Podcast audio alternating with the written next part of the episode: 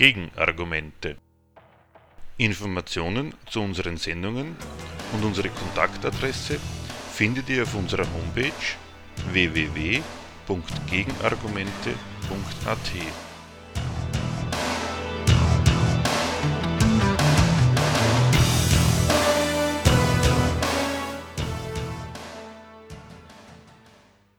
Das Thema der heutigen Sendung.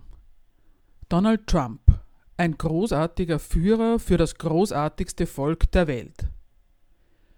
Zu diesem Thema bringen wir den Mitschnitt eines Vortrags eines Redakteurs der Zeitschrift Gegenstandpunkt im Mai des heurigen Jahres in Regensburg. Jetzt also zu Trump.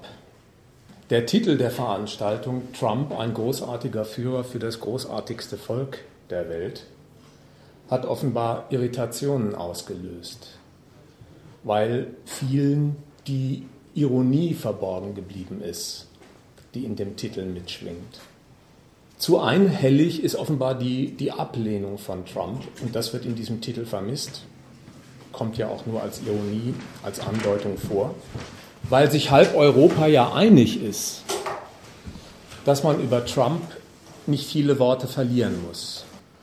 Die üblichen Kritikpunkte, die man hört an dem Mann, die lauten erstens, der hat einen üblen Charakter, das ist ein selbstsüchtiger Egomane, ein arrogantes Ekelpaket, dem möchte ich überhaupt nicht widersprechen. Aber über die Politik, die der Mann macht, weiß man damit gar nichts. Dann wird über ihn vermeldet, der ist zweitens undemokratisch, weil man ja in Europa hört, der beschimpft die Presse als Lügenpresse, lässt sie zu Pressekonferenzen gar nicht mehr vor, der beschimpft Richter, die seine Dekrete kassieren, als sogenannte Richter. Und so fasst sich das zusammen in dem Urteil, der ist undemokratisch. Das ist ein purer Vergleich mit dem, was man sich unter politisch korrektem Verhalten vorstellt.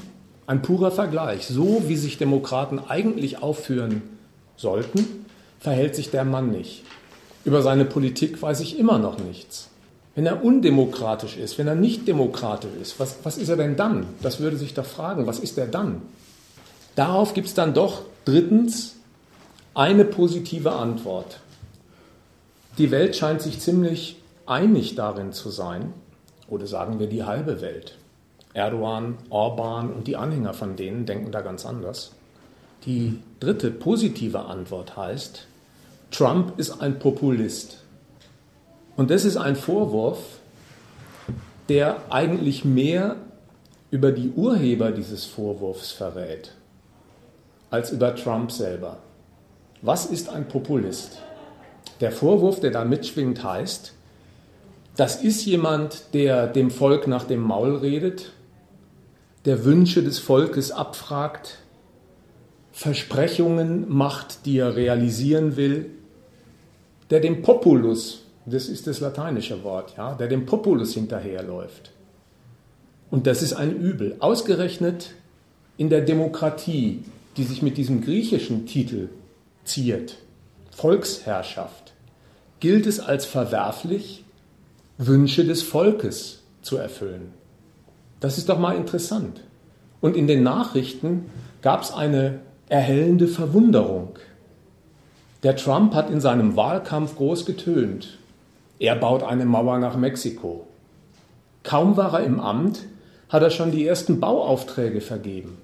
Und alle reiben sich die Augen und sagen, das ist ja unglaublich. Ein Politiker, der Wahlversprechen einlöst. Wo gibt es denn sowas? Ja, in der Demokratie offenbar nicht.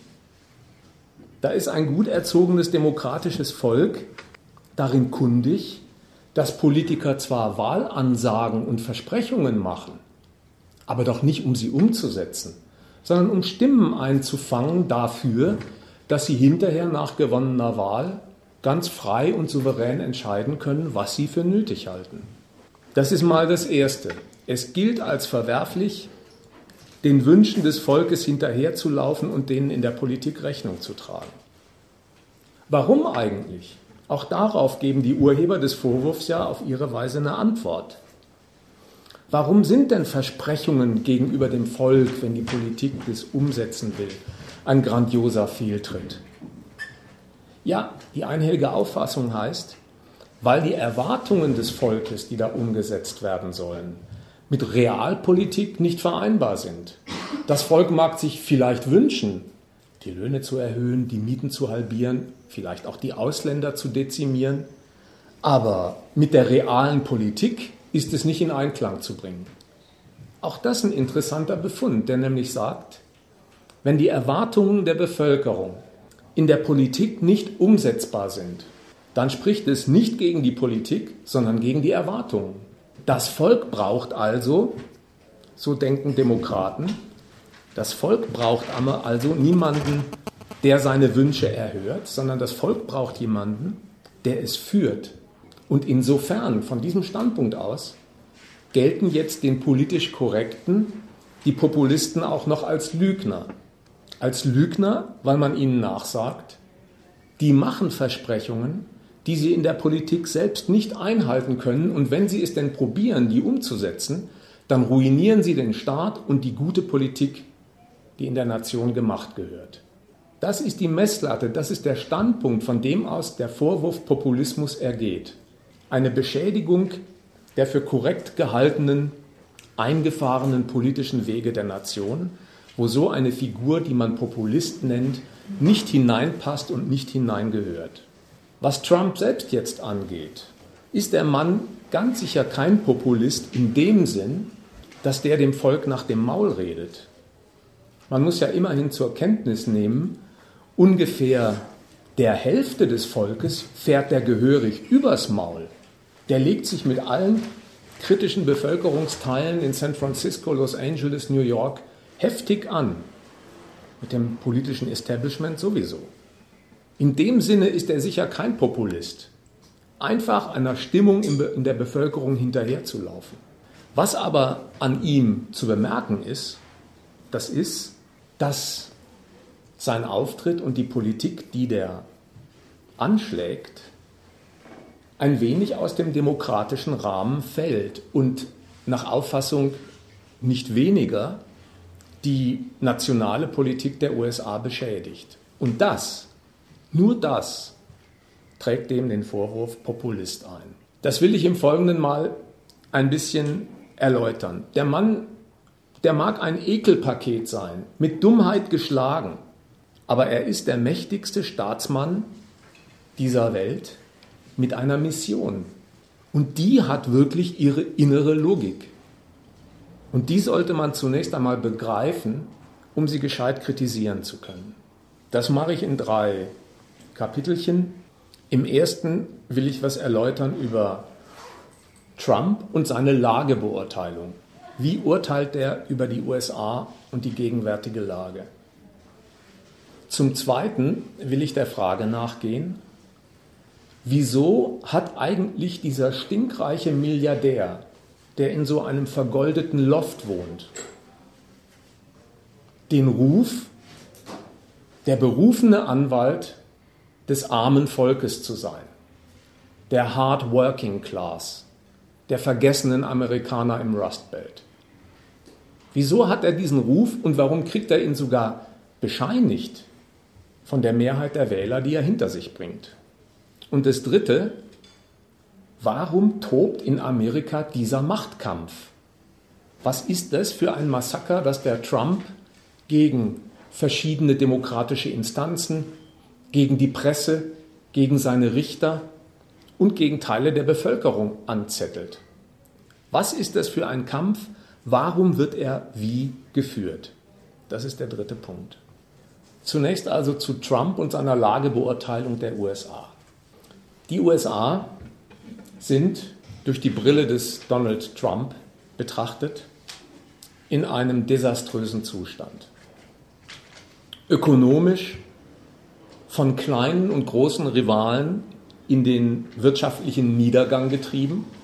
Da denkt er an China und Deutschland und Europa, die mit ihren Handelsbilanzüberschüssen Amerika Defizite einbrocken und dass das sowas ist wie ein wirtschaftlicher Niedergang der Nation, darin hat er einen schlagenden Beweis vor sich, in Gestalt der Millionen von Arbeitslosen. Es gibt haufenweise Amerikaner ohne Arbeit. Der Rust Belt, dieser Rostgürtel, auf den immer gezeigt wird, ist dafür das Symbol. Der Rust Belt, das ist die Region der verrotteten, verrosteten Industrien, in denen nicht mehr gearbeitet wird, weil die Industriestätten sich nicht lohnen und nur noch verrotten. Und zum Dritten, das soll heute nicht zur Sprache kommen, gehört aber zur Sicht des Donald Trump dazu, politisch und militärisch sind die USA abgehängt, die führen Kriege, fahren aber keine Siege ein. Das, das ist die Sicht des Donald Trump und zu der muss man, was den ökonomischen Teil jetzt angeht, der heute Abend zur Sprache kommen soll, der andere ist für eine andere Veranstaltung reserviert, Ökonomisch ist der von Trump ausgemalte Niedergang der USA sicher keine Wahrheit, sicher nicht objektiv in dem Sinn. Die USA sind immer noch stärkste Wirtschaftskraft dieser Welt, ausweislich ihres Bruttoinlandsprodukts, auch ihres Wachstums.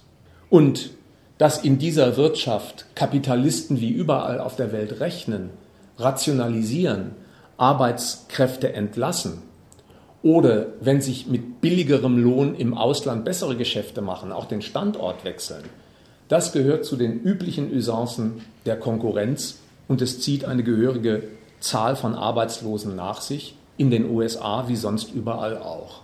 Dass der Trump diesen Zustand dennoch wie den ökonomischen Niedergang darstellt, das kommt nicht aus der Objektivität der Lage, sondern das kommt aus dem Maßstab, den er an die Lage anlegt. Der Trump vertritt den Standpunkt, die USA sind nicht eine Wirtschaftsmacht unter vielen, unter denen vielleicht auch die stärkste, sondern die USA verkörpern sowas wie die Konkurrenzlosigkeit, die verkörpern sowas wie die absolute Überlegenheit und zwar unabhängig vom Verlauf jeder Konkurrenz vor aller Konkurrenz. Und für so einen hypertrophen Maßstab passt es einfach nicht ins Bild, dass sich neue Aufsteiger wirtschaftlich breit machen, wie China mit seinen Exportüberschüssen oder auch Deutschland und die EU. Dieser Maßstab von der absoluten Unangefochtenheit, der Konkurrenzlosigkeit, der ist nach einer Seite hin nicht bloßer Wahn. Worauf der Trump dabei verweist, was er im Blick hat, das ist die USA haben global immer noch die größten Unternehmungen, die stärksten Finanzmärkte, die meisten Ressourcen. Insofern kein leerer Wahn davon auszugehen, dass dieses Land absolut überlegen ist. Nur mit diesem Inventar in eine weltweite Konkurrenz einzusteigen zwischen Standorten, das heißt ja immer auch, dass die heimischen Unternehmungen sich mit den Kostpreisen, zu denen sie wirtschaften und der Qualität ihrer Produkte, messen lassen müssen an dem, was andere in der Konkurrenz auf diesem Feld auch zu Wege bringen. Und die können im Laufe der Jahrzehnte, wie man merkt, China, Europa, immer mehr, immer besseres Zeug, immer billiger herstellen, sodass klar ist, auch wer sich als Überlegener in diese Konkurrenz hineinstellt, der wird verglichen der hat nicht von vornherein den Vergleich zu seinen Gunsten entschieden. Der hat also auch eingepreist in seinen Auftritt, dass er im Verlauf dieser Konkurrenz verliert, Niederlagen einsteckt. Und insofern ist diese Behauptung von Trump, Amerika ist die absolut überlegene Nation, die quasi im Status einer Konkurrenzlosigkeit steht, nicht die Wahrheit über dieses Land, sondern das ist der Anspruch, den er an dieses Land hat und von dem lässt er nicht ab. Und den meint er so, den meint er wörtlich. Ich lese euch mal aus seiner Rede ein kurzes Zitat vor. Der Trump sagt, wenn Amerika geeint ist, dann ist Amerika absolut unaufhaltsam. Keine Herausforderung kann sich mit dem Herz und dem Kampfeswillen und dem Geist Amerikas messen. Der meint das also bitter ernst die absolute Überlegenheit dieser Nation. Daraus zieht der Mann, ob der sich jetzt diesen Schluss ausdrücklich so überlegt oder das implizit aus seinen Gedankengängen hervorgeht, das lassen wir dahingestellt sein. Daraus zieht er einen Schluss, nämlich den, eine Nation, die quasi als Eigenschaft die absolute Überlegenheit verkörpert, die kann doch eigentlich gar nicht in einen Niedergang gehen. Die kann doch gar nicht durch irgendeine äußere Anfeindung in die Knie gezwungen werden. Das würde ja dieser Prämisse widersprechen, dass sie absolut konkurrenzlos ist.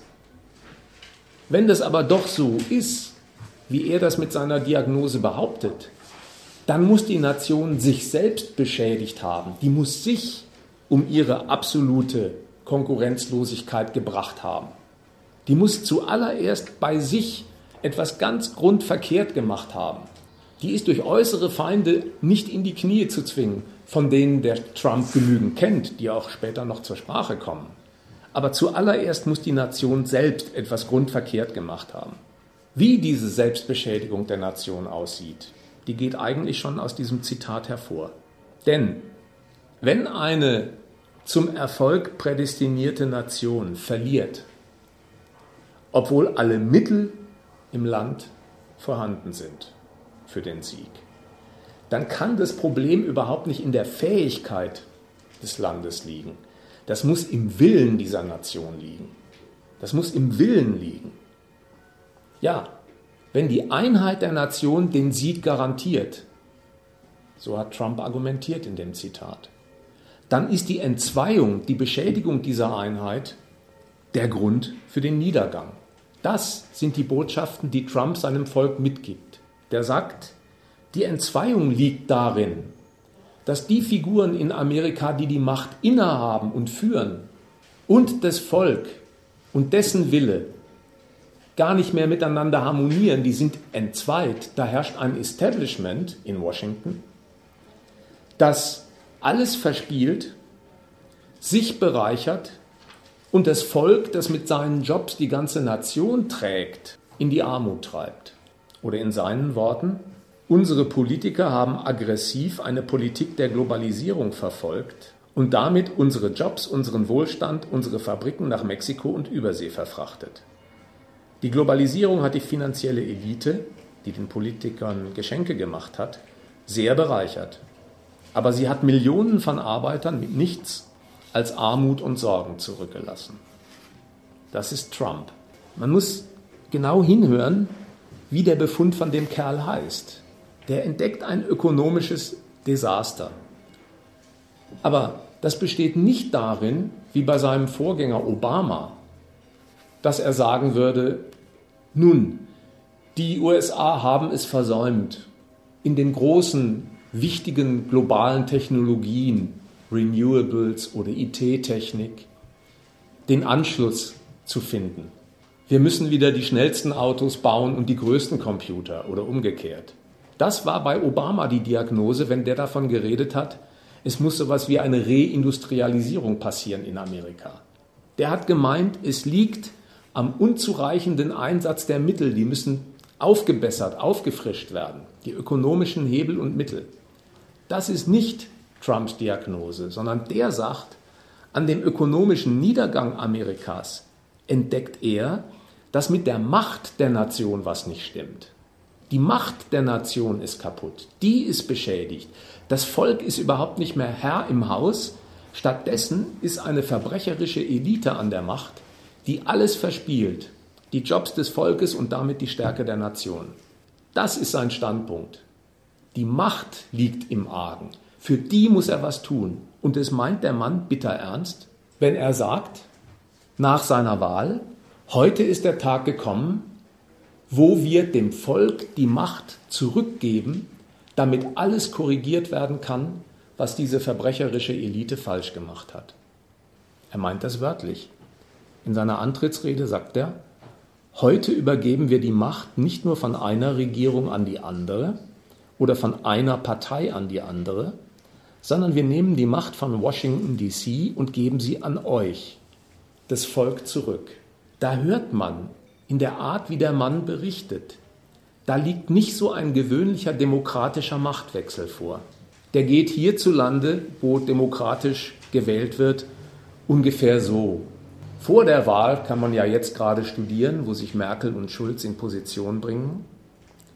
Vor der Wahl werden dem Volk alternative Linien präsentiert, die für sich so fad sind, dass kaum eine Alternative zu entdecken ist.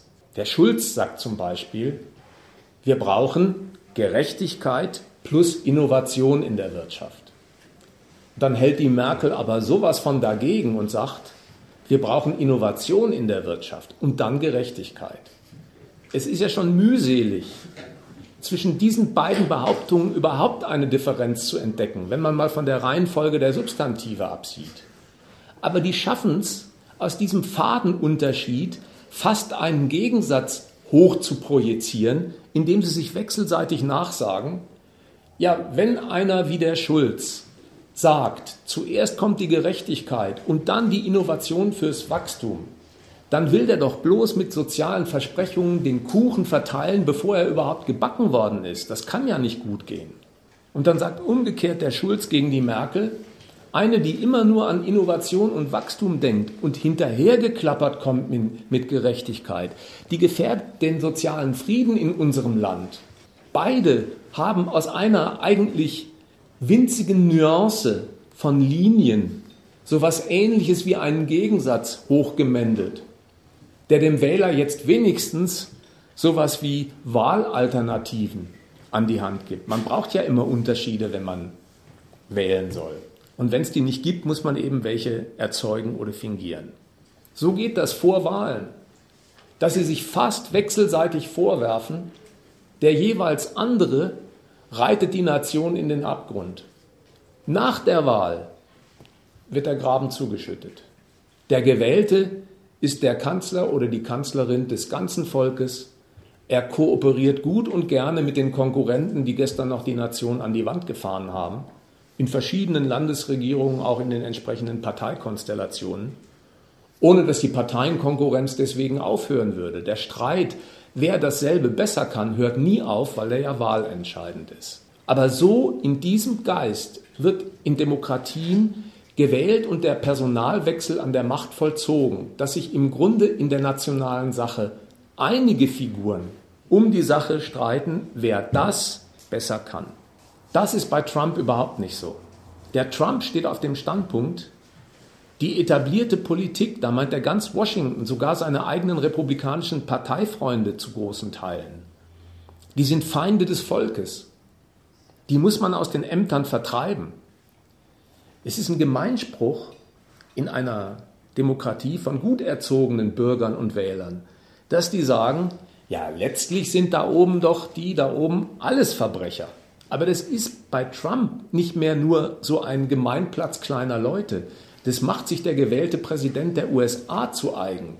Und wie bierernst er das meint, hat er im Wahlkampf demonstriert, als er zur Clinton gesagt hat, I lock her up. Ich sperre sie ein, wenn ich an der Macht bin, wegen ihrer E-Mail-Konten und was er sonst noch an Verfehlungen vorzuwerfen hat.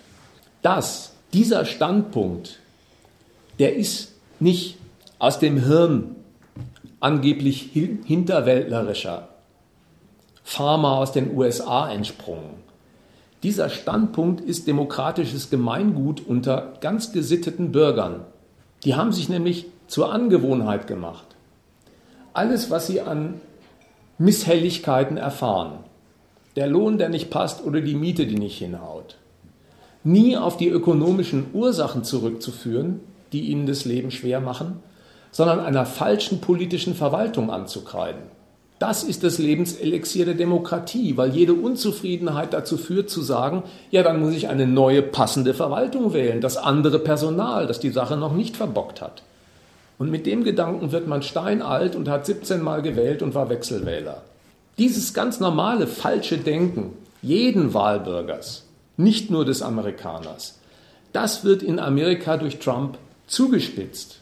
Aber dieses falsche Denken wird dazu gespitzt. Der sagt nämlich nicht mehr nur, da oben sitzen nationale Führungsfiguren, die die Sache der Nation schlecht machen, sondern der Trump sagt, die machen überhaupt nicht die Sache der Nation, die verraten die Sache der Nation, die denken gar nicht ans Volk und die Stärke Amerikas, die denken an sich und ihre Pfründe. Und dafür lassen sie den ganzen Karren an die Wand fahren. In dem Sinn sind die Verräter und Verbrecher an der Nation.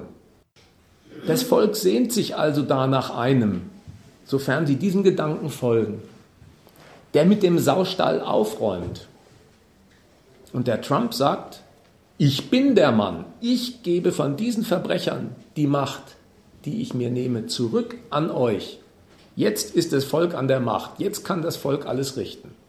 Natürlich ist im Wortsinn auch nach der Wahl nicht das Volk an der Macht und regiert, sondern Donald Trump.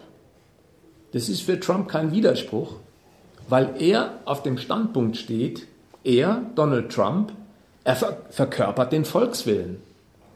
Der behauptet die totale Identität von Volk und Anführer.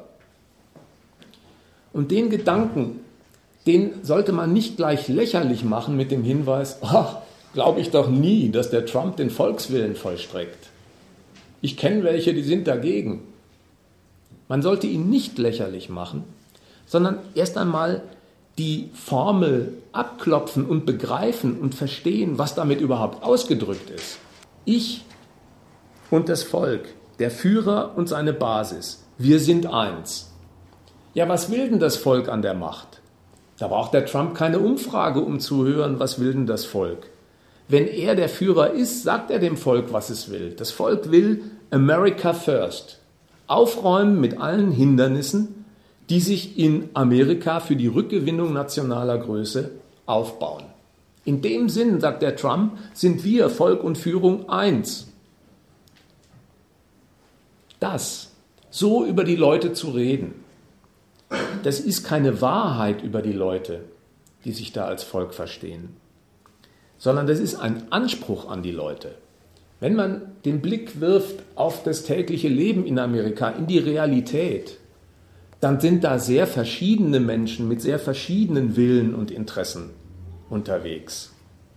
Die einen haben Sorgen mit ihrem Aktienpaket, die anderen haben Sorgen mit ihren Mietschulden. Die haben verschiedene Lebenspläne, die Menschen. Die einen machen auf Lesbe und Wohngemeinschaft, die anderen auf Ehe und Familie weil ihnen das heilig ist. In der Realität sind die Menschen gar nicht ein Wille, der mit einem Führer je identisch wäre. Aber auch die Leute, insofern sie Trump gewählt haben und unterschrieben haben, America First, auch die sind nicht einfach mit Trump eins.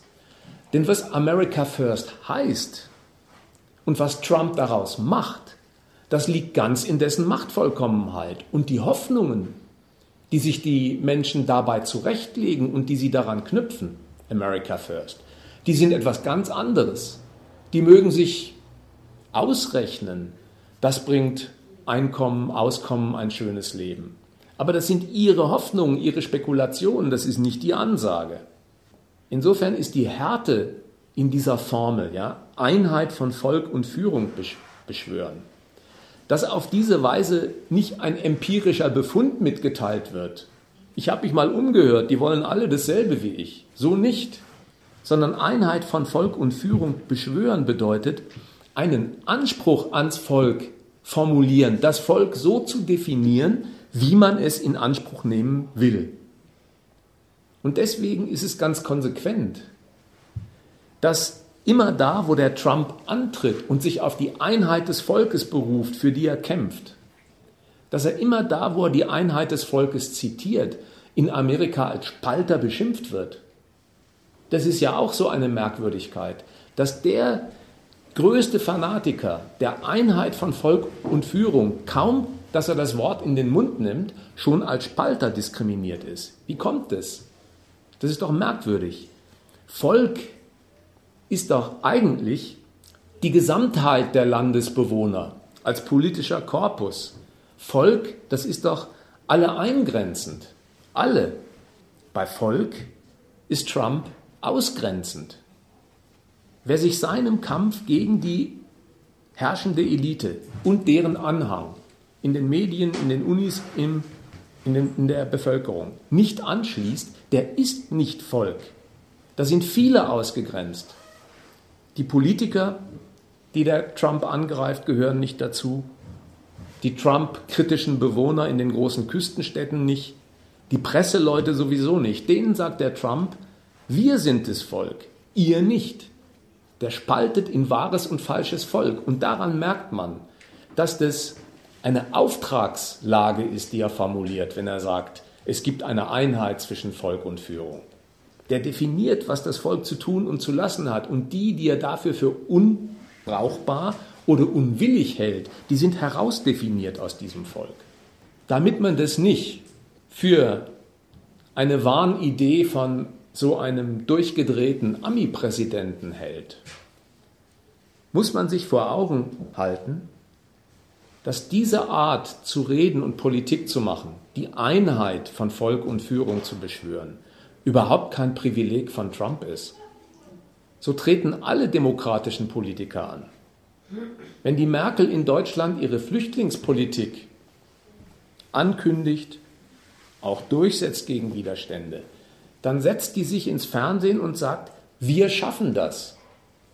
Die hat vorher nicht umgefragt, äh, ob die Leute das schaffen, was sie jetzt machen sollen, wenn eine Million Ausländer miternährt oder in den Arbeitsmarkt integriert werden sollen.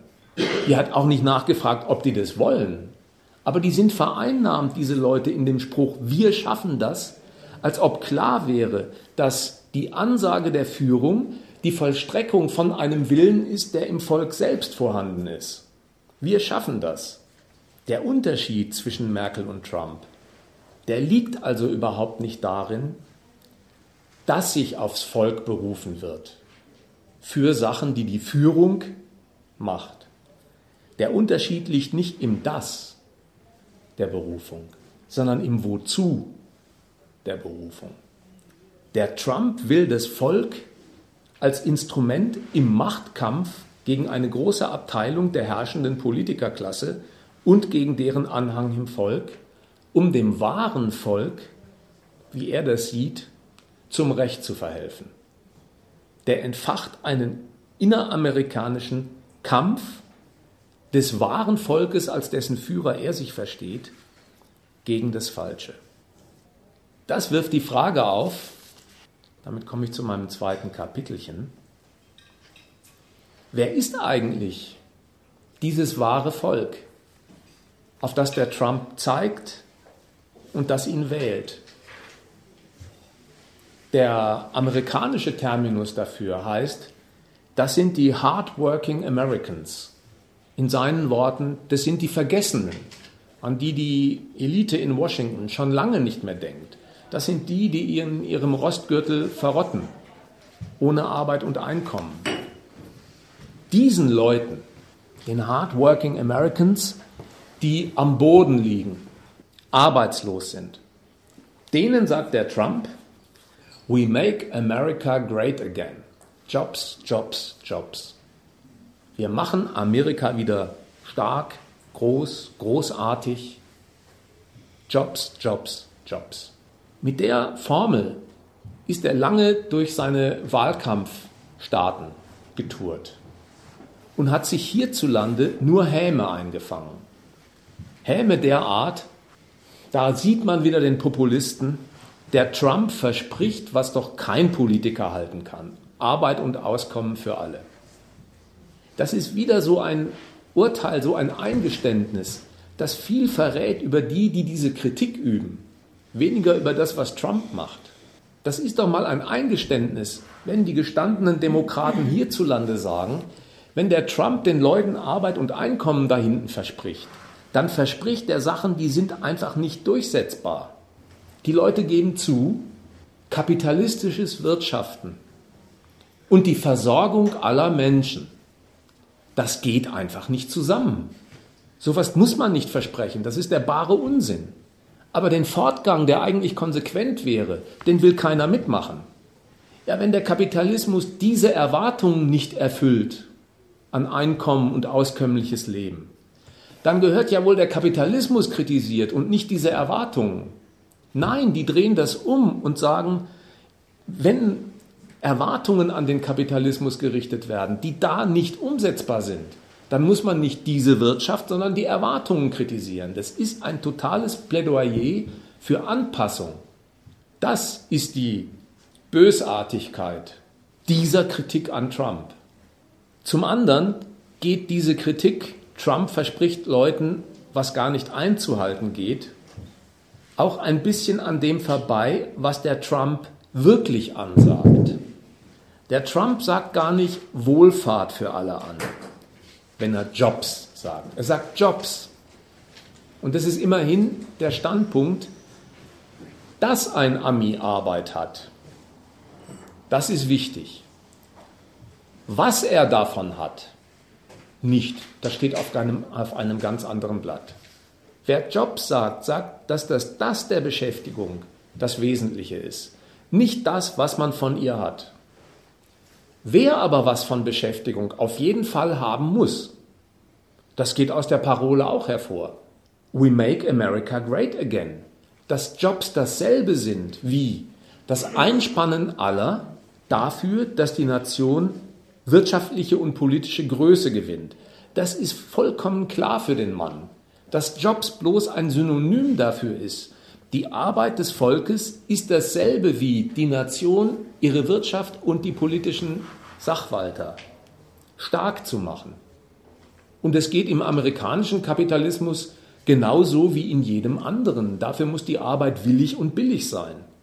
Und wenn die Jobs diesen guten Sinn erfüllen, dann kommen beide Seiten zum Zug. Dann hat die Nation ihre Stärke, die Arbeit, Arbeiter haben Arbeit und was sie sonst noch so vom Leben haben, das verblasst vor dieser Identität. Das ist eine Härte, sowas den Leuten anzusagen, dass das Wesen ihrer Schaffenskraft darin besteht, eine Nation stark zu machen.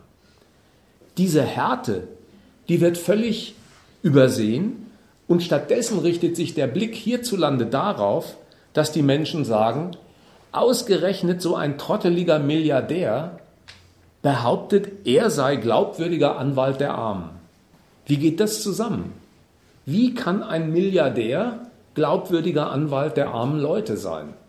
Die Menschen, die so auf den Trump blicken, die haben vielleicht noch eine Erfahrung im Kopf.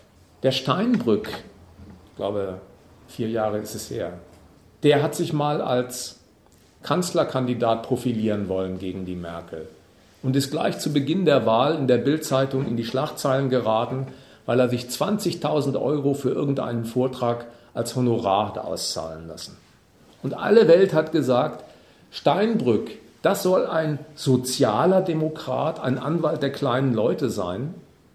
20.000 Euro, wo gibt es denn sowas, wenn einer mit 800 Euro nach Hause geht, wenn er aus der Fabrik kommt? Das ist so eine Idiotie. Als würde die Einkommenshöhe eines Politikers die Einkommenshöhe eines Politikers die Lage der Menschen im Land definieren und nicht die staatlichen Notwendigkeiten, die er in seinem Amt durchsetzt. Die Sozialdemokraten haben einen Niedriglohnsektor erfunden, weil das ein Wachstumshebel für das Kapitalwachstum sein sollte in Deutschland und nicht ein Dukatenesel für Steinbrück. Das ist die Dummheit dieses Vergleichs. Bei Trump aber ist es so, dass die Milliarden, die der Kerl wirklich verdient, ob redlich oder nicht, sei dahingestellt, ihn überhaupt nicht disqualifizieren in der Öffentlichkeit. Umgekehrt, die qualifizieren ihn. Wie geht denn das? Erstens tritt der Trump vor die vergessenen Arbeiter im Rust Belt und sagt, die Milliarden, die ich auf der Seite habe, die beweisen, die Konkurrenz um den Gelderwerb in Amerika die ist ein Erfolgsweg. Und der steht jedem offen, auch euch. Die beweisen zweitens die Milliarden, die ich auf der Seite habe, dass ich ein harter Kämpfer bin, der immer nur das Beste aus sich herausholen will, so wie ihr, die ihr auch harte Kämpfer seid und immer das Beste aus euch machen wollt. Jetzt merkt man, haben schon die Armen und der Milliardär eine Gemeinsamkeit. Eine ideelle zwar nur, aber eine Gemeinsamkeit. Und zwar besteht die in der Überzeugung, dass der Wille zum Erfolg jeden nach oben führen kann. Das ist eine Lebensweisheit der Amerikaner, die ist tausendmal verfilmt und vertont worden. Immer nach dem Schlager vom Tellerwäscher zum Millionär. Jeder kann von ganz unten nach ganz oben kommen. Ja, das ist die Melodie. Vom Tellerwäscher zum Millionär. Aber nicht mal in Amerika wird jemand deswegen Tellerwäscher, weil er Millionär werden will. Da merkt man diese Gemeinsamkeit, die da behauptet wird zwischen Trump und den Armen. Diese Identität, die liegt im Standpunkt zur Konkurrenz. Man kann es schaffen, der Tüchtige kommt hoch. Aber diese Gemeinsamkeit im Standpunkt zur Konkurrenz, die sieht völlig ab von den Mitteln, die jemand hat in der Konkurrenz. Trump schafft als Unternehmer an, die anderen für Unternehmer. Und entsprechend bescheiden sieht ihr Salär aus. An den Mitteln, die jemand in dieser Konkurrenz hat, entscheidet sich auch in den USA das Leben der allermeisten. Da ist das Ein- und Auskommen der Menschen die abhängige Variable der kapitalistischen Rechnungen. Werden sie gebraucht, werden sie bezahlt, meistens schlecht. Werden sie nicht gebraucht, werden sie gefeuert. You are fired. So geht das, wie bei uns. Aber denken tun auch die Leute in Amerika über diese Härte anders.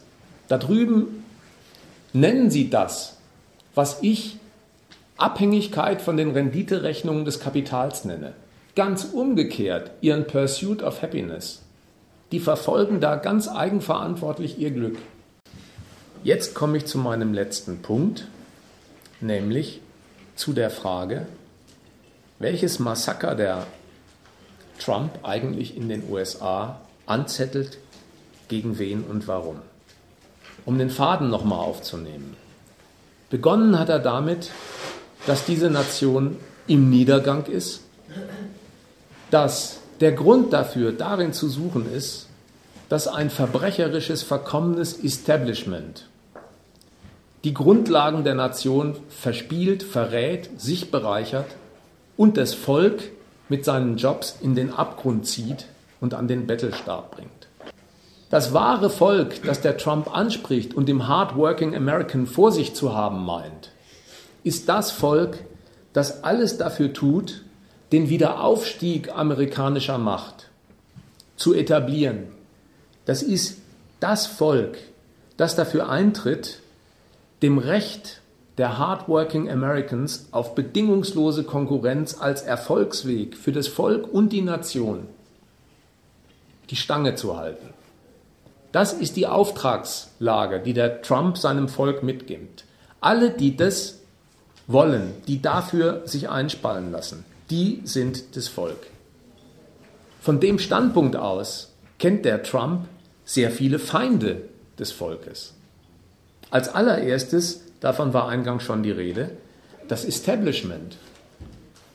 Das hat nicht bloß das Volk in Armut gestürzt und mit der Globalisierung die Arbeitsplätze verschoben, sondern das hat im Land lauter konkurrenzfeindliche Regeln durchgesetzt, Gesundheitsreform, Umweltschutz, Heizkostenzuschuss fürs Prekariat gab es unter Obama.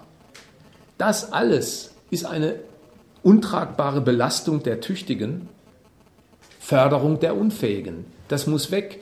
Das muss weg in Amerika, nicht weil der Trump rechnet und sagt, das kommt den Staat zu teuer. Der hält diese Art von Regulierung der Konkurrenz für Sozialismus, für einen nicht dahingehörigen Einbruch in die Konkurrenz. Deswegen kündigt der Mann ja auch so pauschal an. Wenn er an der Macht ist, macht er drei Viertel aller Regulierungen rückgängig. Der sagt gar nicht welche, der weiß auch wahrscheinlich gar nicht welche. Aber drei Viertel aller Regulierungen müssen weg. Ja, das erklärt sich daher, dass er so ganz grundsätzlich der Auffassung ist. Die Regulierung der Konkurrenz durch den Staat ist die Verfälschung von Konkurrenz, lässt sie nicht wirklich frei gewähren und zum Zug kommen und bricht deswegen der Konkurrenz und ihren Resultaten auch die Spitze. Da kommt nicht mehr das Beste raus für Volk und Nation. Dann geht er los auf die kritischen Unis.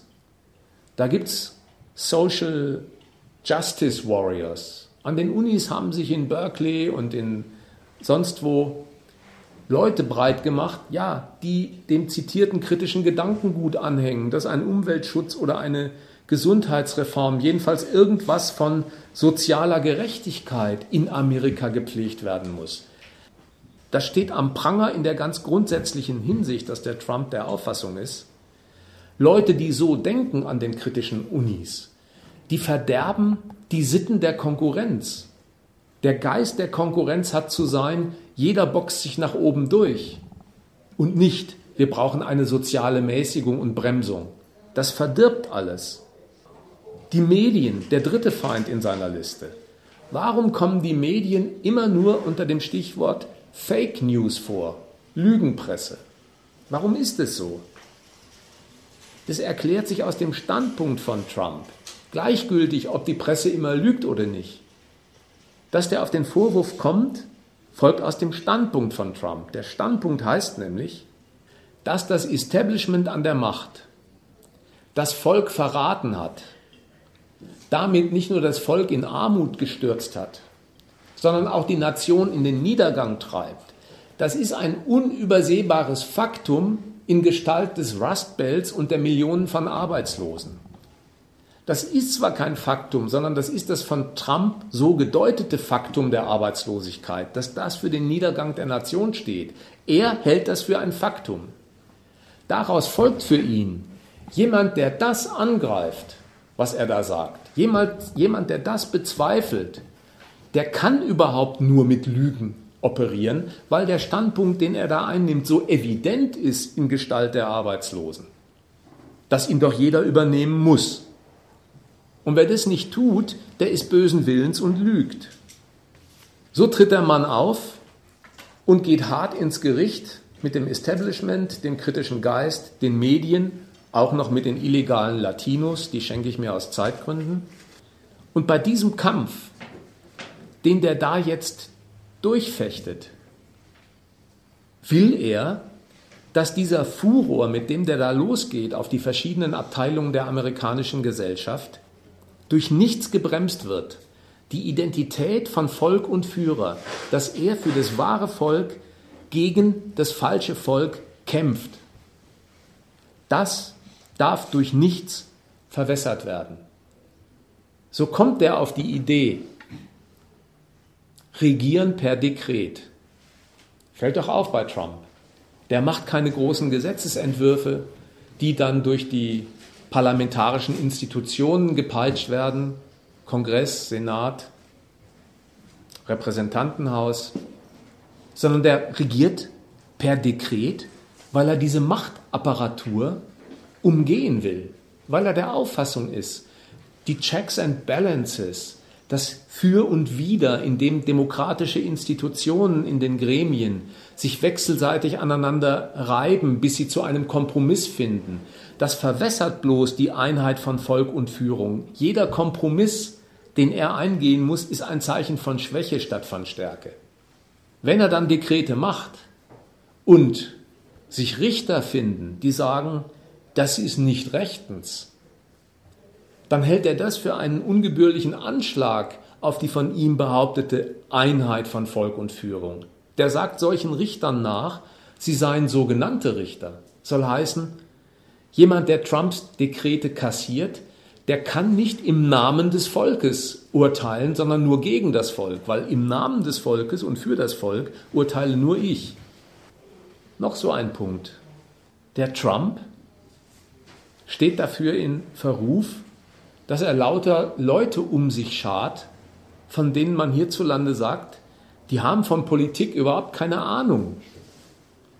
Seine Familie zum Beispiel, Ivanka und dieser Kuschner, der Schwiegersohn, die haben überhaupt keine Ahnung. Lassen wir mal die Frage offen, ob der Kultusminister oder der Wirtschaftsminister den tiefen Teller erfunden haben muss. Was ist der Grund dafür, dass der Trump das macht? Was ist die Schlüsselqualifikation, die der an diesen Figuren schätzt, Familie? Die unbedingte Loyalität. Da ist die Familienbande sowas wie ein Treuegarant per Blut. Die Loyalität, die Vollstreckung des Führerwillens, der für das Volk tätig wird, Die will er dadurch sichergestellt haben. Noch ein Punkt. Twitter. Warum twittert der Mann unentwegt? Man wird einfach damit be belästigt, dass der unentwegt twittert. Ich meine nicht mit den Twittern, da muss man sich ja eintragen in seine Follower-Liste, wenn ich das richtig verstanden habe. Aber dass der das unentwegt benutzt, das hört man in jeder Nachrichtensendung. Pressekonferenzen hält er aber gar nicht mehr ab. Warum macht er das? Auch dafür gibt es in dieser Art, wie der seine Mission anlegt, einen richtigen Grund. Also keinen richtigen in dem Sinn, sondern einen folgerichtigen.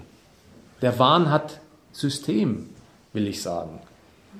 Der steht nämlich auf dem Standpunkt, diese altbackenen Pressekonferenzen, die es ja durchaus auch im White House gegeben hat, die hält der für obsolet, weil zersetzend. Die amerikanische Presse ist bestimmt keine Agentur, die regierungsfeindlich zu nennen wäre. Genauso wenig wie die deutschen Presseorgane. Aber der hält sie für zersetzend. Wieso? Ja, wie geht eine Pressekonferenz ab? Kann man hier studieren, kann man auch in Amerika studieren. Dann tritt einer auf von der Zeitung und fragt, schaffen Sie das Vorhaben überhaupt, Herr Präsident? Oder haben Sie für diesen Vorstoß überhaupt noch Rückhalt in der Bevölkerung? Zwei völlig arglose Fragen, aber die haben Substanz. Die erste Frage, schaffen Sie das, Herr Präsident?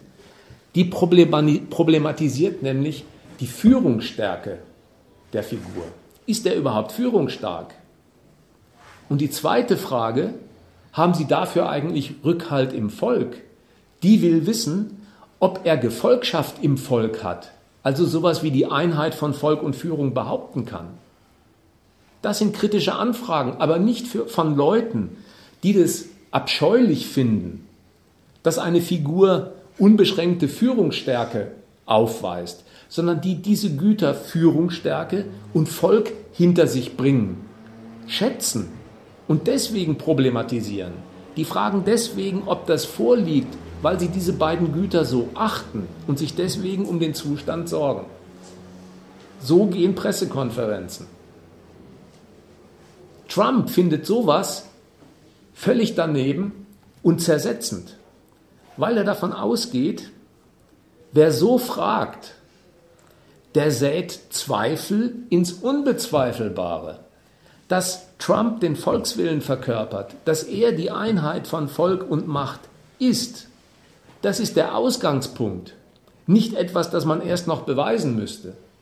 Das ist so durch die Wahl besiegelt. I've won. You lost. Und deswegen ist für diese Figur Twitter genau das Passende. Ein Präsident problematisiert nicht, ob er das Volk hinter sich hat. Der geht davon aus und der macht Ansagen und setzt Fakten. Gern auch mal Alternative. Und dafür reichen ja 146 Zeichen locker. In einem Wort, um es mal zu einem Fazit zu bringen. Die Macht Amerikas wiederherzustellen verlangt die unbedingte Einheit von Volk und Führer. An dieser Macht entscheidet sich alles. Und das verträgt nicht Konkurrenz um Macht in den verschiedenen demokratischen Instanzen ausgetragen als Kräftemessen. Das ist die Mission von Trump. Das Volk hat angesichts des Notstands der Nation ein unbedingtes Recht darauf, dass die Macht der Nation wiederhergestellt und in der Hand eines Führers konzentriert wird. Mehr als das muss ein guter Amerikaner nicht wissen. Alles andere als das zählt nichts und wer sich dem in den Weg stellt, muss weg. Insofern ist der Kretinismus von diesem Typen, die Dummheit und die ekelhafte Arroganz, die der mit sich bringt, die passende persönliche Eigenart zu diesem sehr staatstragenden Programm America First, alles andere machen wir nieder.